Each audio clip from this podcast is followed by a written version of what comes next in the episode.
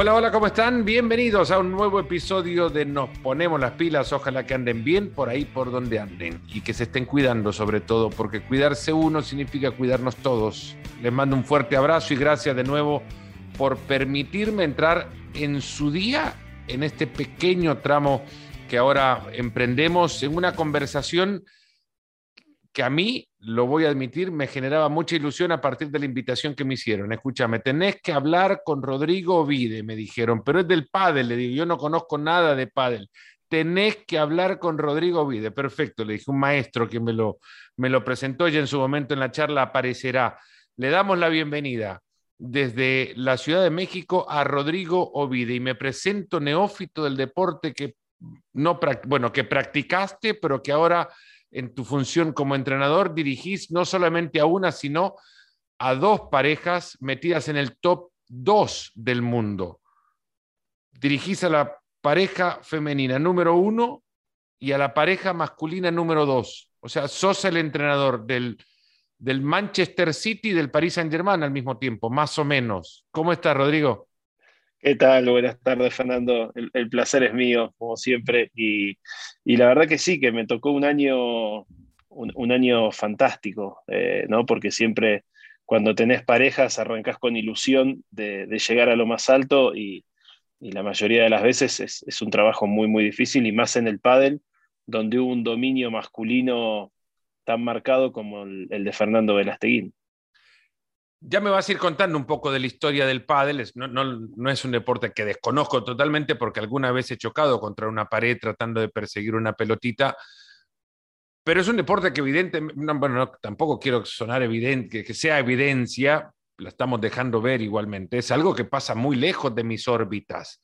Pero ya te voy a meter en las órbitas en las que regularmente yo me manejo. Pero hay algo que sí admito conocer y es que conozco más del pádel en este 2021 de lo que conocía en el 2020 o 20 años atrás, cuando quizás por primera vez entré en la idea del potencial o la potencia que significaba Argentina, por ejemplo, en el pádel mundial y lo que significaba el pádel para la zona urbana argentina. ¿Y a qué voy? Yo viví en Argentina tres años y conocía cómo a partir de, residir ahí, los complejos residenciales o de apartamentos en, la ciudad de Buenos Aires tenían canchas de pádel, quizás más que de tenis, por ejemplo. Y, entendía que había un deporte que por su reducido espacio, el reducido espacio de, la, de la cancha era se permitía entrar en zonas residenciales de grandes espacios urbanos con mayor facilidad que otros, ¿no? Eh, y, noté que en este 2021 el pádel entró con mayor frecuencia en mis órbitas, que me encontraba con noticias de pádel mucho más de lo que antes me encontraba, que empecé a escuchar pádel en la radio de España mucho más de lo que antes lo escuchaba, y que empecé a ver a figuras de la órbita más cercana a la mía, que es el fútbol, mostrarse en el pádel. Quizás lo, hacían antes, pero ahora lo noté más.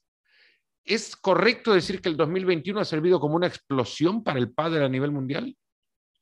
Sí, sin duda. Eh, creo que la, pospandemia eh, hizo que el pádel tenga un boom eh, impresionante. creo que tanto en, Argentina como España, que son los dos países que más se practica, creo que fue uno de los primeros deportes que se, que se podía hacer post pandemia. Entonces, mucha gente, con tal de salir, con tal de hacer deporte, con el miedo de meterse por ahí en un gimnasio con, la mascarilla puesta, eh, creo que le, di una segunda oportunidad. El que lo practicaba lo volvió a practicar y el que no lo probó. Y creo que se enganchó muchísima gente. Eh, esa creo que es una, una de, las, de, las causas. Y la otra es que eh, al pádel lo juega muchísimo famoso sea deportista, sea eh, del rubro televisivo, y, nos encontramos con que exfutbolistas, futbolistas, tenistas, jugadores de, básquet, eh, todos juegan al pádel, todos están medio identificados con el pádel. Y a eso también se le suma la labor de, difusión que hace World para el Tour, ¿no? que, está tratando de difundir el pádel masivamente Y, creo que a donde, nos, a donde vamos nos encontramos con figuras que buscan a los jugadores o que se sienten identificados con que le escriben por las redes sociales a, muchos de los jugadores, pero muchos, muchos deportistas de otros rubros que le escriben y, eso acerca, ¿no? Empieza a acercar, empieza a hacer eh, eh, diferentes contactos y te encontrás con que en un torneo van, van deportistas de élite de otros deportes. Lo que antes decía también, el, espacio físico que ocupa una cancha de pádel le facilita entrar a zonas donde una cancha de tenis de repente sería, por ser por su tamaño, no es porque sea mucho más grande que una de pádel, pero ocupa más espacio. Entonces, te pones a pensar que para un complejo residencial de una con mercado destinado a un eh, grupo social más activo, eh, en un lugar donde podrías tener una cancha de tenis, mejor meter dos de pádel quizás. Sí, sí, sí, sin duda. O sea, en España hoy... Habilitado también ha, llegado a abrir espacio donde el, el pádel antes no entraba quizás también. Sí, sí, en, en, España te digo, te digo ya, la mayoría de las urbanizaciones que ponen una actividad es pádel, sin ningún tipo de dudas. La mayoría de las urbanizaciones que se construyeron en los últimos 6, 7, 8 años, eh, tienen todas eh, canchas de pádel. Cuando, cuando hablábamos antes, bueno, cuando, cuando recién hablábamos de la explosión que ha tenido el pádel, primero te preguntaba si estaba en lo correcto de creer que este 2021 significó eso justamente, el año de mayor explosión del pádel. Vos que estás adentro, muchísimo más adentro, lo, lo acabas de certificar. La razón por qué es, es por la facilidad de práctica del mismo, pero antes antes tendría que haber existido también un conocimiento sobre qué era para poder entrar a una cancha. No es que abría un espacio y que de repente te quitas la mascarilla y vamos a pegarle con la paleta. Yo creo que el pádel ayuda mucho. Primero la superficie. En Argentina la superficie era de cemento y, era un deporte muy rápido. Entonces muchísima gente le, era mucho más complicado jugar porque la pelota picaba, se aceleraba, las paredes, eh, se hacía un poco más difícil. Eh, en España, al ponerle una especie de, césped sintético, una moqueta, eso ralentiza un poco el juego y, le da muchas más posibilidades a, otro, a otro rubro de gente que por ahí no hubiese practicado un deporte de raqueta. Entonces, eso más la ayuda de las paredes hace que, una persona que nunca tocó una raqueta, nunca hizo un deporte de raqueta, se meta dentro de la pista de pádel y con su cucharita eh, pase la pelota, se haga entretenido y así todo empezar a generar algo más social de que se empieza a ver en la mayoría de los clubes muchísimo deporte mixto, pero muchísimo. Creo que debe ser el deporte en el mundo que más se juega mixto, cosa que, eso te abre un, panorama muy, muy grande. Eh, eso lo que provoca es eh, un, deporte mucho más social. El, tercer tiempo, el post partido, eh, se hace mucho más importante a veces que el partido.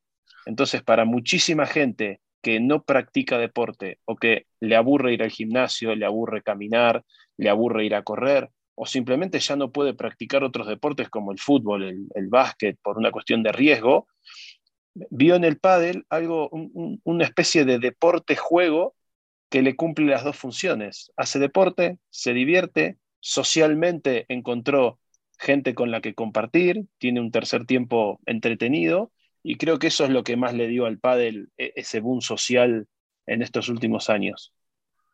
¿Por qué?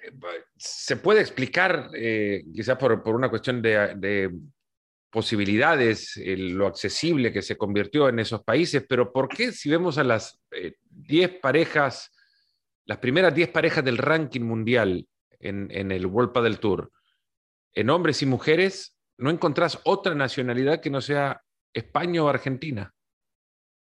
Sí, sí, tenés algún, algún brasilero eh, colado por ahí.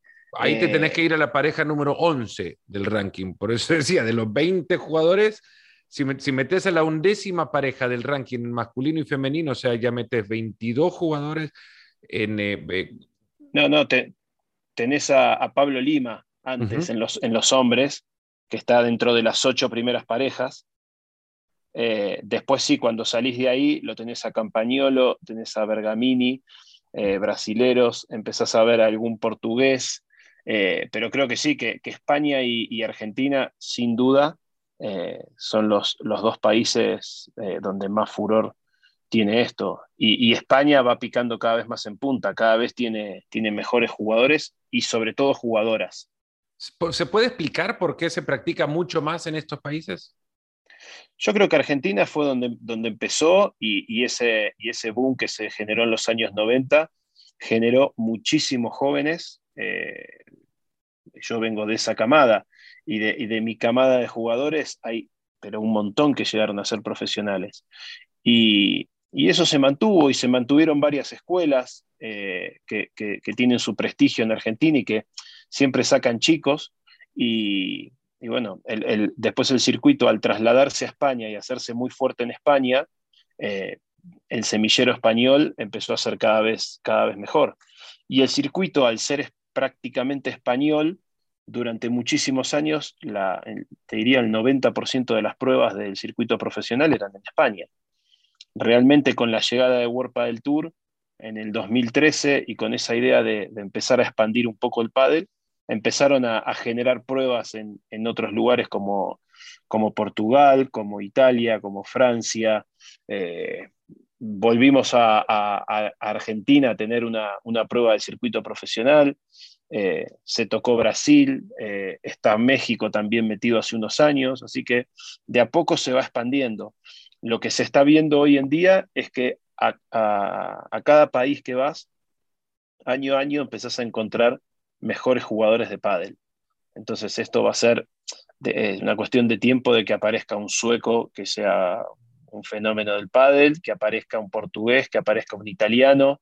Eh, cada vez se está abriendo más, cada vez se ve eh, más profesionalismo en esos países y cada vez le están dando más importancia. Hoy Suecia es un país pero que tuvo un crecimiento de pádel brutal, que se hizo hace dos semanas el, el Open de, de Malmo en un estadio impresionante, lleno total, la gente desesperada por pádel.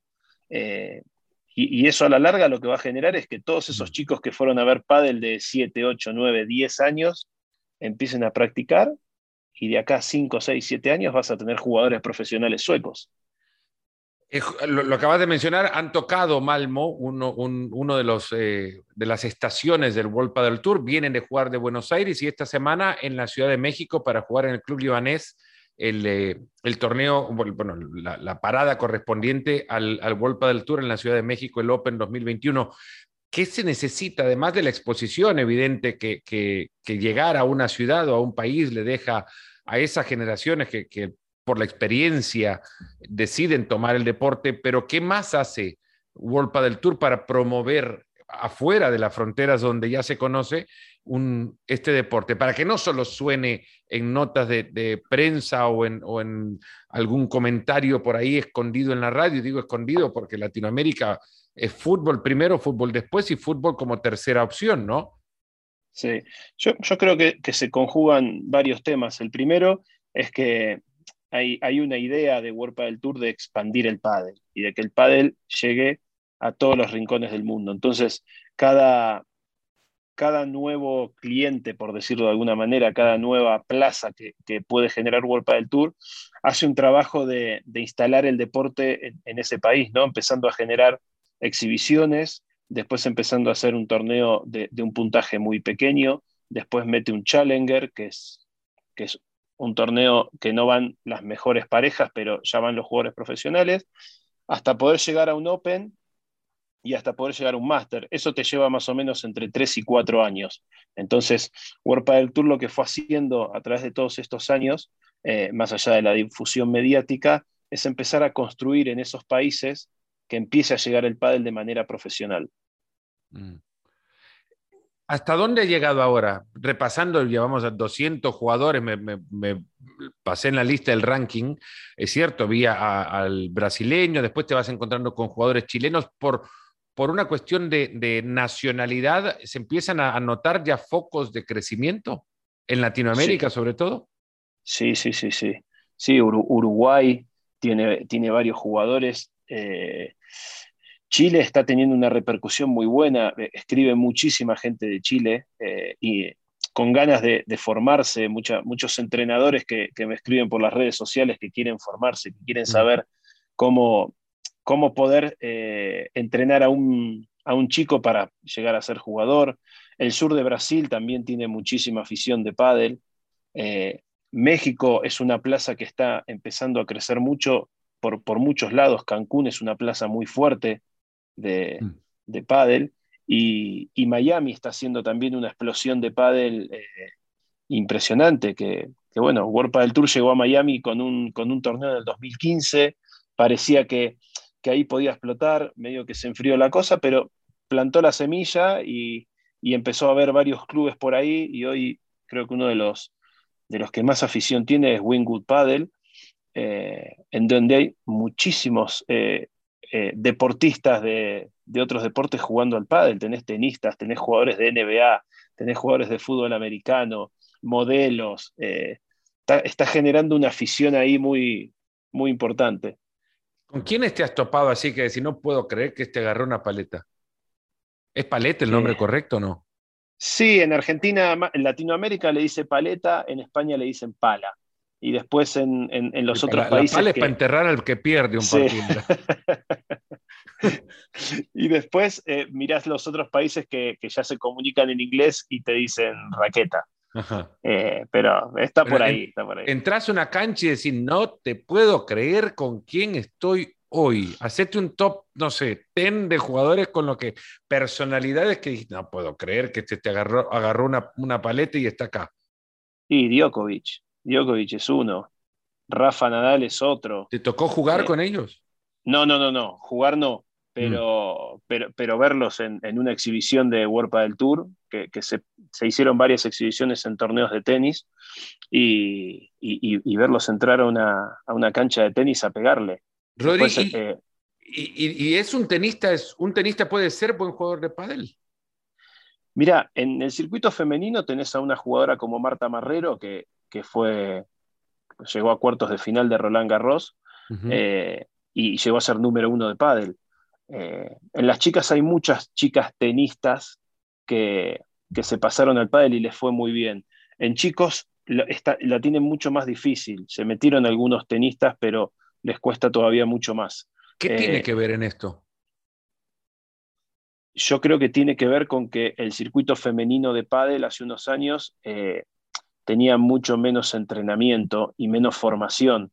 Entonces, al meterse las chicas tenistas con unos golpes más sólidos, con una preparación física mucho mayor, se lograron meter muy rápido y adaptar muy rápido al nivel de pádel que había. Y levantaron la vara. Hoy tenés Hoy tenés el pádel femenino que tuvo un crecimiento muy bueno en cuanto a nivel. Se juega muchísimo más rápido, está mucho más explosivo, las jugadoras ya son atletas, eh, cosa que hace unos años no pasaba, y, emparejó mucho. En chicos es mucho más difícil porque la verdad que los chicos siempre tuvieron un entrenamiento eh, bastante más profesional de pádel, tuvieron siempre mejores condiciones, mejores premios, más torneos, mejores sponsors, entonces se pudieron dedicar eh, desde mucho más antes que las chicas. Volvemos al top 10. Me dijiste Djokovic, Nadal. Nadal. Después jugadores de fútbol. Eh, bueno, Maradona jugaba al pádel. Eh, tuvo, su momento de, de pádel. Eh, después, a ver, acá jugadores de... Bueno, en España he visto a Carles Puyol que, ha reventado paredes. Carles Puyol se ha tirado y ha reventado una pared de vidrio una vez. Sí, sí, fanático. Juega todos los días al pádel. Alex Correia lo mismo. Eh, Carlos Moyá también juega mucho al pádel. Ferrero. Eh, déjame hacer memoria, pero hay, hay, hay muchos, ¿eh? En el fútbol hicieron el otro día para el clásico, creo que jugaron un clásico de, de pádel también. Eh, un clásico, ex jugadores del Barcelona, ex jugadores del Real Madrid, se cruzaron para jugar en pádel. Eh, Luis García, aquel jugador del Liverpool, me acuerdo, que es compañero nuestro En, ESPN en, las eh, transmisiones de la liga, nos habló de lo mal que jugó. Si te lo encontrás por ahí, por favor, enseñale, porque parece que tiene dos zurdas en la mano. No, pero, pero sí que hay, eh, es, la gente lo disfruta mucho. El, el, deportista o el ex deportista eh, se mete a jugar al pádel y se fanatiza, se genera, genera, un, un virus que, no lo puede dejar.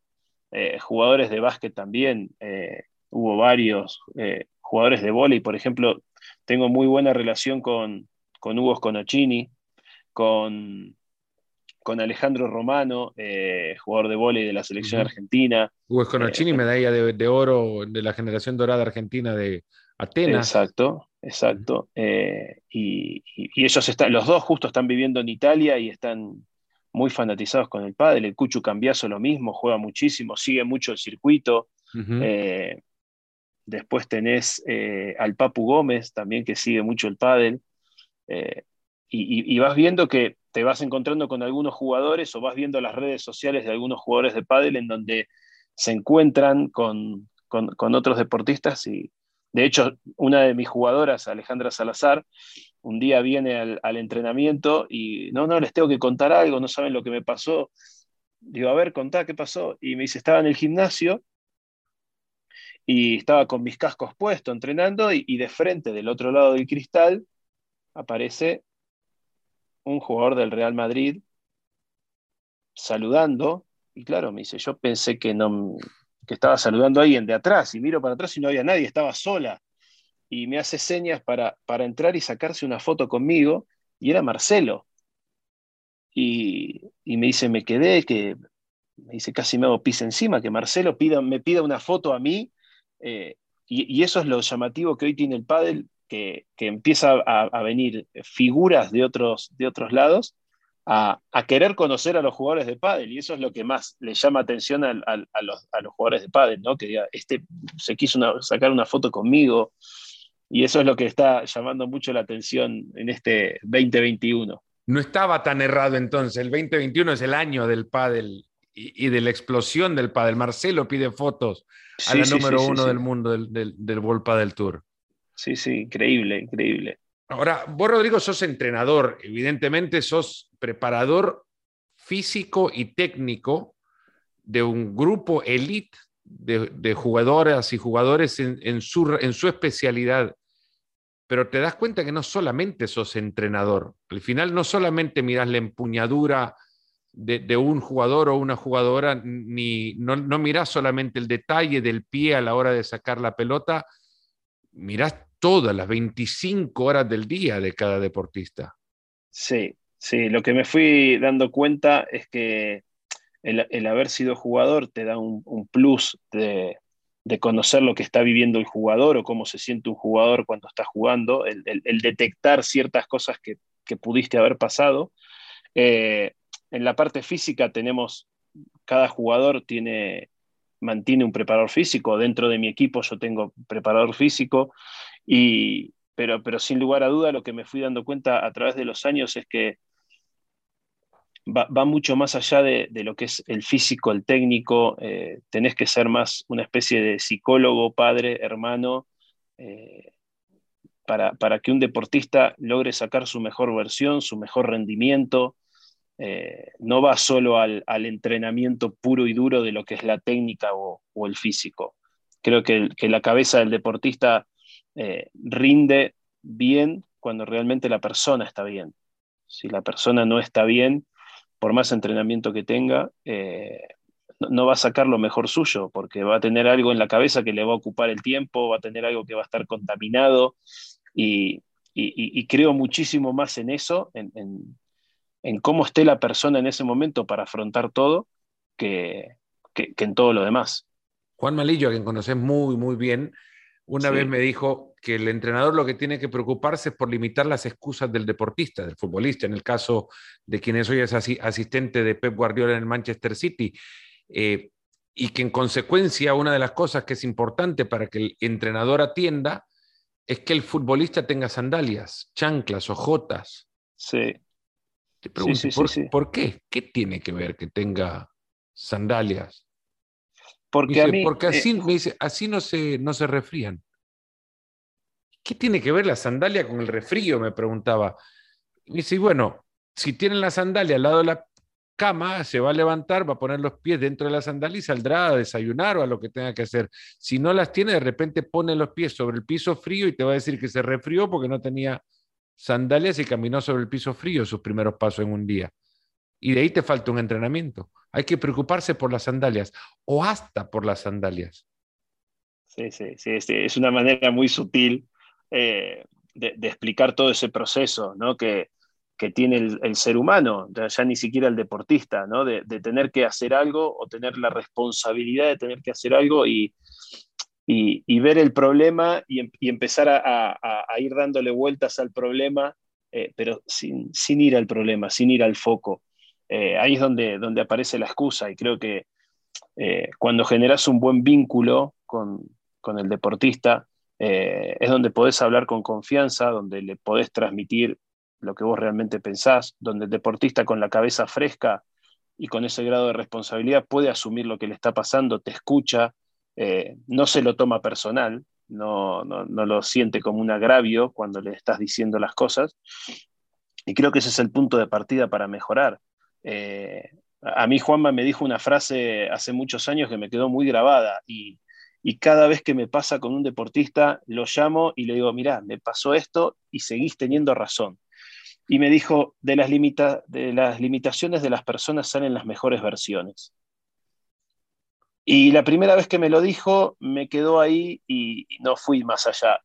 Pero al poco tiempo, uno de mis jugadores eh, eh, tiene una rotura en un gemelo en la mitad de un partido eh, no, miento, en, un entrenamiento previo a un torneo y llega al torneo con, una micro rotura en el gemelo. Y era un jugador al que justamente en este torneo de Buenos Aires eh, anunció su retiro definitivo del profesionalismo, Sebastián Nerone, y es un jugador con mucha, era un jugador con mucha dinámica, con mucho ida y vuelta, con muchos golpes firmes, mucha, mucha tensión en todos sus movimientos, eh, y era una especie de percutor jugando, era pa, pa, pa, pa, era un jugador que le costaba hacer la pausa, buscar un hueco, eh, era más bien un, ida y vuelta constante que otra cosa. Y, y, yo justamente cuando él empezó a cumplir años, una de las cosas que le pedía era eso, le digo, mira, Seba, el físico va a empezar a caer, los tiros ya no van a tiros lo mismo que antes, vamos a empezar a enfocar la carrera para otro, para otro lado. Y en ese partido, eh, como no se podía mover, no, no, podía correr demasiado, empezó a jugar de esa manera, un poquito más parado, más retrasado en la red, empezó a colocar la pelota con más precisión y menos velocidad para que le diese tiempo a hacer las transiciones y ocupar el espacio que tenía que ocupar para que el rival no lo contragolpee. Y jugó un partidazo. Tuvo, tuvo opciones de ganar contra la que era en ese momento la pareja 6 del momento, y terminó el partido y me quedo y le digo, Seba, jugaste el mejor partido que te vi en los últimos años en una pata. Mm.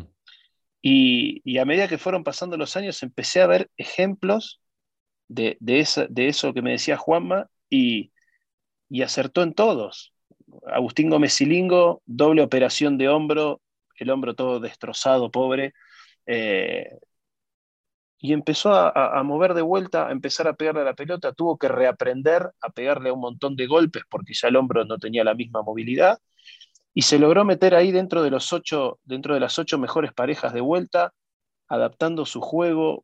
Digo, mira, si este chico por ahí no le hubiese pasado esto, no hubiese aprendido a jugar de esta manera, porque hubiese seguido metido en su idea de pádel eh, que tenía preconcebida. Y así fui viendo muchos, muchos ejemplos. De hecho, este principio de año Alejandra y Gemma llegan a una final. Eh, estamos Alejandra Salazar y Gemma Triay, que es la pareja número uno del mundo. Exactamente. Alejandra me dice, Rodri, no puedo pisar, me duele muchísimo la rodilla. digo, pero venías con molestia, ¿te pasó algo? Me dice, no.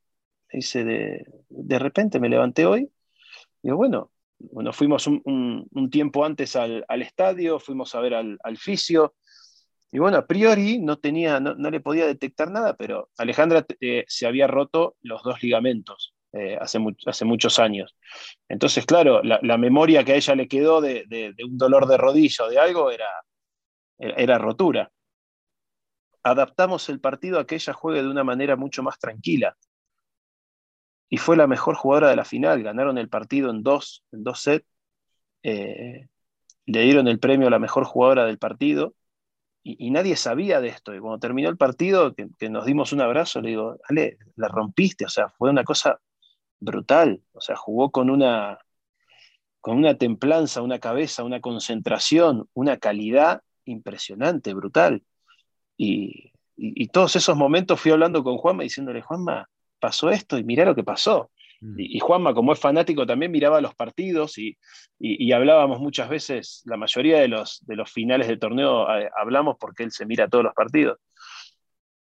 Y, la verdad que es algo que me llamó mucho la atención y eso te da la pauta de que, de que la cabeza manda, más allá de, los tiros, de la técnica, de lo que vos decís, de cómo puso el pie, la empuñadura. Eh, la cabeza es algo que, que, merece un estudio mayor de lo, que tenemos hoy en día. Trato de, formular la, la, pregunta, el camino hacia el siguiente tema, tratando también que me entiendas que esto lo digo desde la mayor humildad, pero quiero presentarlo como el escenario más serio en una situación semejante que yo he vivido y en consecuencia de los temores que he enfrentado a la hora de vivir ese momento, puedo pensar los temores que pueden pasar por la cabeza de un jugador elite en un deporte, en un escenario semejante. ¿Qué sé yo? Ping pong partido contra los primos 20-21, voy perdiendo, tengo que sacar para empatar el partido y forzarme a dos más, ¿no? Y pensás, uy, que no fallar, no fallar, no fallar, ¿qué pasa? Fallás. Tenis, una situación semejante, que no me quiebre, que no me quiebre, doble falta. Eh, pádel, alguna vez que jugaste o yo jugué un torneo en el club, por ejemplo, y, y esta no la tengo que fallar, la fallás. Vas a ese escenario y pensás lo que te pasa. Y en el deporte élite, la cabeza, lo que vos decís, te lleva a eso, a pensar lo que te va a pasar. Si vos sos hermano, primo, doctor, psicólogo, además de entrenador, Vos tenés que meterte en la cabeza de tus jugadores y limpiarle de basura todo lo que en ese momento, que puede ser fundamental, incluso hasta para ganar. Ojo que esta la tengo que ganar porque si no la saco quizá no gano. Pum, no ganás.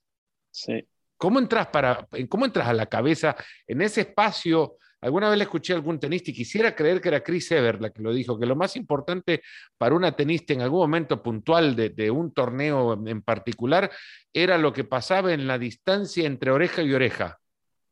me quedó marcado eso, pues ahí está la cabeza. Claro. No, no, sin, lugar a dudas. O sea, 100% de acuerdo.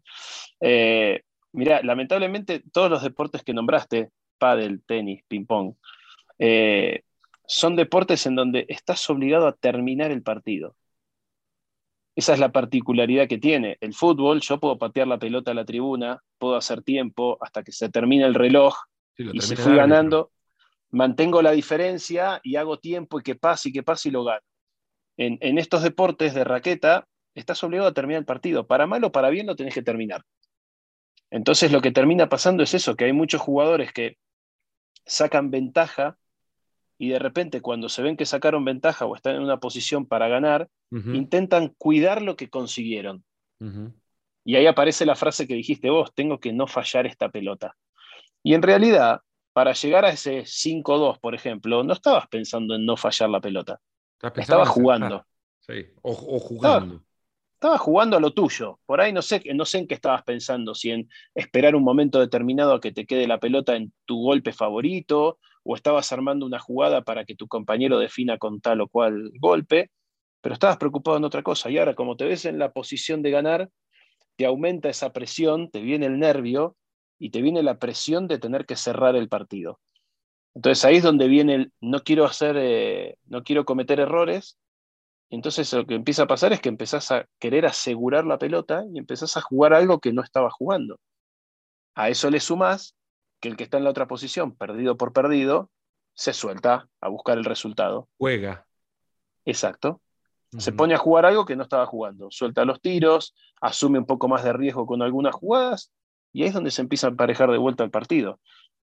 Esto pasa en una cancha de, cualquier deporte colectivo también. Sí, claro. Y eso muy, pocas veces se entiende. Eh, y, regularmente, bueno, caemos en el, en el facilismo de llamar fracaso aquella ventaja que no se defiende.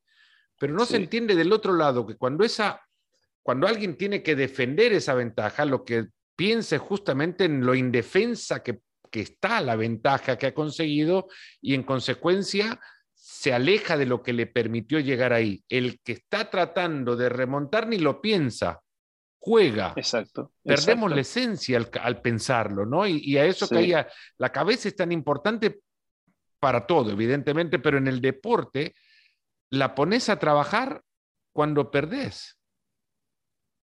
Cuando ganás. Va todo fluido. claro, pero llega lo otro que decía Marcelo Bielsa, ¿no? El ganar te relaja. Sí, sí, sí, sí. Sí, sí, o muchas veces pensás que está hecho. Ya te pusiste 5-2 y decís, ya está. ¿Cómo haces para entrar vos ahí, en esa situación? Mira, lo que, lo que yo fui descubriendo a, través de los años es que la cabeza del deportista eh, tiene, que funcionar de una manera más básica. Eh, tenés tantas cosas en las que pensar cuando estás jugando, tanta presión, eh, la relación con tu compañero, lo que puede pasar enfrente, que no la puedes ocupar con tantos detalles porque no funciona. Entonces yo creo que lo que hay que, entrenar mucho es la idea clara de lo que querés jugar, de lo que querés jugar, cuáles son tus herramientas en las cuales te haces fuerte y generas confianza y, buscarlo a, fuego todo el tiempo, buscarlo. Y eso es lo que te va a dar la confianza de que en ese momento que vos te pongas ahí es, seguimos haciendo esto porque es lo que funciona.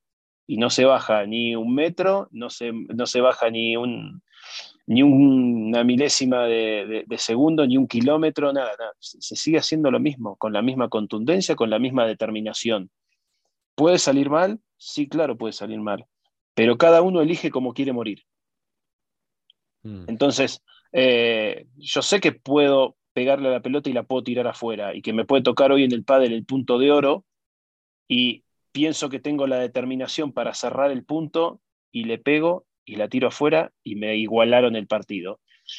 Pero lo que yo le dejo muy claro a mis jugadores es que si yo en ese momento elijo meterla o elijo empujar la pelota y pierdo el punto igual, mi cabeza va a trabajar peor. Porque va a decir, y lo tendría que haber hecho, y por qué no me animé, si era lo que... No, no, elegimos cómo queremos morir. ¿Cómo queremos morir? ¿Jugando? Morimos jugando. Mm. Entonces, en el momento que, eso lo, empezás a tener claro, te empiezan a ayudar los resultados y empezás a tener confianza, cada vez es más fácil. Yo me, pongo a pensar en, mientras hablas, el partido ideal para un entrenador es quizás decirle a su jugador que el partido terminó. Que no se dio cuenta de, cómo, de, cómo, iba el partido, que era inconsciente en ese momento de estar jugándose un match point, por ejemplo, y que le explique, no, terminaste, hasta acá llegaste. Sí, sería algo, sería algo espectacular. Si se pudiera hacer eso, jugar sin que el jugador vea el marcador o que no supiera nada, es mejor, porque se preocupa solo en jugar. Por eso te digo, los jugadores que jugaron en algún momento con alguna dificultad física, que les impidió desarrollar su juego, eh, eh, ponen el foco en otra cosa y, como en teoría ya tienen el partido perdido porque están lastimados, eh, juegan a otra cosa. El hecho es jugar a eso cuando estás bien. Se descubren en sus limitaciones. Exacto. Mira, en este, en este Buenos Aires Padel Master, Paquito Navarro y Martín Dineno, que fueron los, los campeones del torneo, llevan eh, llevaban hasta ese momento eh, nueve semanas compitiendo de once.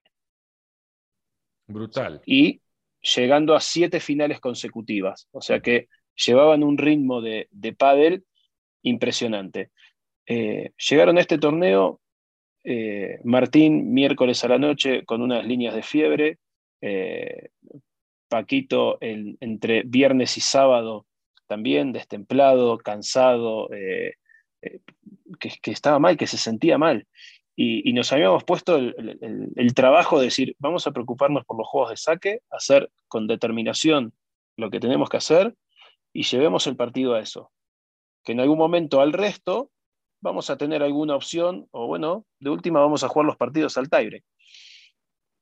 Y lo que más me llamó la atención de este torneo es que no, no brillaron como brillaron en otros torneos que ganaron, no desarrollaron todo su potencial o no jugaron, o por lo menos es lo que sentí yo de afuera y después hablando con ellos sintieron lo mismo. Eh, tanto la final como la semi, eh, ellos no sintieron que jugaron bien, no sintieron que tuvieron un nivel de pádel brutal, pero ganaron. Entonces, eh, cuando hablábamos de eso los tres, yo le digo, miren, la ventaja que tienen ustedes hoy día es que su piso de juego está siendo muy bueno. Entonces ya su piso de juego los está haciendo competir a un nivel muy alto. En el momento que ustedes ponen el foco donde hay que ponerlo y, juegan con determinación, están siendo una pareja muy peligrosa. Eh, lo tienen claro, porque lo tienen claro. No, no hay ninguna discusión de lo que se va a hacer. No es, no, mejor vamos a hacer esto, o por qué no. No, no. Yo lo digo, o lo dice Martín, o lo dice Paco, y se sale a hacer eso y se busca. Messi te dirá también, el 2021 no fue tan bueno y ganó el balón de oro. El piso es buenísimo, el de Messi. Claro, exacto. ¿Cómo saliste vos? ¿Cómo entraste al pádel viniendo de, una familia con linaje futbolístico? Tu abuelo, jugador de Vélez, tu padre, jugador de Boca, de otros tantos equipos también, pero con ellos hicieron, con estos equipos hicieron la mayor parte de su carrera. Eh, la verdad que creo que mi papá no me insistió mucho porque me vio jugar al fútbol y dijo, bueno, que sea lo que, lo que quiera hacer, ¿no? Eh, no, yo tuve, de, chiquito tuve muchos problemas en los bronquios y el médico me obligó a hacer natación. Me enganché con natación, generé mi grupo de amigos y, y a eso de los 12 años me ponen un club de pádel pegado a la casa de mis padres. Y claro, todos los chicos de mi cuadra, todos mis amigos, se pusieron a jugar al pádel y yo me iba a natación todos los días y no quería saber más nada porque la natación es muy aburrida. Mirar el fondo del agua, contar la pelusa del agua todos los días era... Y, Ese es un trabajo de cabeza brutal. tremendo.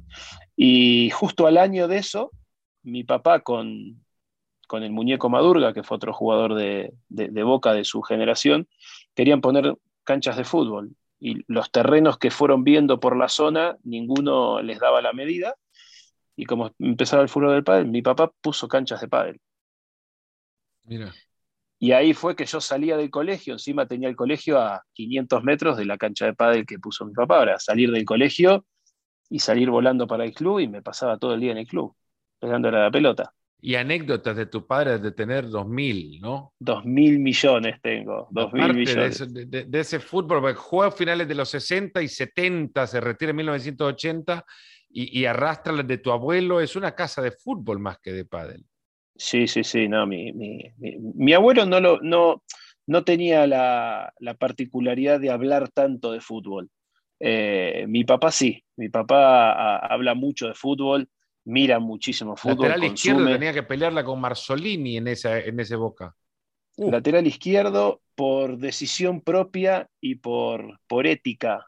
Mi papá en un momento eh, Alfredo Di Stefano, cuando dirigió Boca, eh, le tenía mucho cariño a mi papá y, siempre le decía, le dice, a mi papá le decían Pepi, eh, Pepi, usted tiene que jugar de cuatro. Si usted juega de cuatro, va a ser titular. Y mi papá, como su mejor amigo era el Chapa jugaba de cuatro, le dijo que no. Y le dijo que no, y le dijo que no, y se comió el banco con Marzolini, y, y, le dice, Pepi, usted póngase de cuatro y no lo saca nadie. Y, mi papá por mantener esa, esos valores, esa, esa ética, ese, no sé, esa amistad con, con Suñé, no quiso, no quiso nunca jugar de cuatro. Qué maravilla. ¿Algún recuerdo alguna camiseta te tenés por ahí? De esas de, de, piqué con cuello redondo que te rascan el cuello. Tengo una, tengo una y, y, solamente una porque mi papá se retiró y regaló todo lo que tenía. Que, quedaron eh, dos pares de botines, eh, algunos calcetines y una camiseta. Increíble. A día de hoy, eh, lo, hablamos muchas veces con mi hermano, mi hermano fanático de, Boca va todos los, todos los domingos a la cancha y, siempre le decíamos, ¿cómo puede ser que regalaste todo? Tenía camiseta aparte de todos los clubes, de todo, lo que cambió, o alguno que le habrá regalado. Sí, la inconsciencia del fútbol de esa época. Sí, sí, sí, sí. Bueno, yo trabajo con Mario Kempe regularmente, día por medio, día sí, día también. Y yo a Mario, imagínate yo que no tengo relación familiar con él, siempre le digo, pues Mario, no puedo creer que la camiseta de la final del 78 la cambió. Yo no, me dice, pero si me la estaban pidiendo, me dijo. Claro. Un día lo cruzo, por, hablar de otra cosa, estábamos, llamo a, Johan Neskens, que era eh, asistente de Fran Rijkaard en el Barcelona y estábamos preparando alguna, algún partido del Barcelona de Rijkaard. Imagínate, este ya diez y tantos años, 15 años por ahí. Y lo llamamos a Neskens y lo cruzamos con Mario y se metieron a hablar de la final del 78 entre los dos, a un momento en que hasta se puso álgida la conversación porque decían, ustedes pegaban mucho, no, ustedes pegaban mucho. Y, le, pregunto a Mario, le, pregunto a los dos. ¿ustedes con quién cambiaron camiseta? Y Mario dice, y yo no me acuerdo. Y Nesken dice, si yo tengo la camiseta tuya, le dice. yo que tenía la camiseta. En ese momento era la buena, bueno, te voy a ir a buscar y la voy a sacar para que me la devolvas, le quería preguntar yo, o le quería decir a Mario, pero no, ah, mira vos, qué bueno, disfrutala casi que le. Como he, disfrutado muchísimo, Rodrigo, la verdad, esta charla, ha sido maravilloso.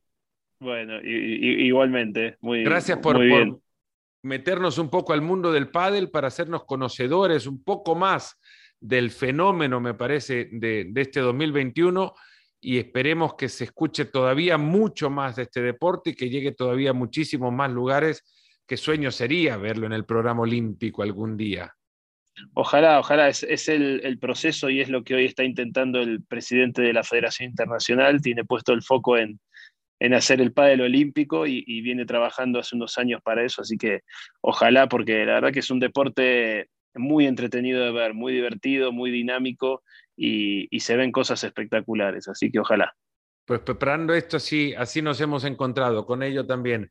Rodrigo Vide, muchísimas gracias. Nos ha acompañado desde la Ciudad de México, donde preparan la siguiente estación del World Paddle Tour en el Club Libanés. Está estos días que ustedes están escuchando, principios de diciembre, arranca el 1 de diciembre, terminará el 5 de este mes. Eh, así que si lo han escuchado acá, están en la Ciudad de México, párense para dar una vuelta por ahí. Rodrigo Vide, muchísimas gracias y a ustedes también por habernos acompañado en este episodio de Nos Ponemos las Pilas.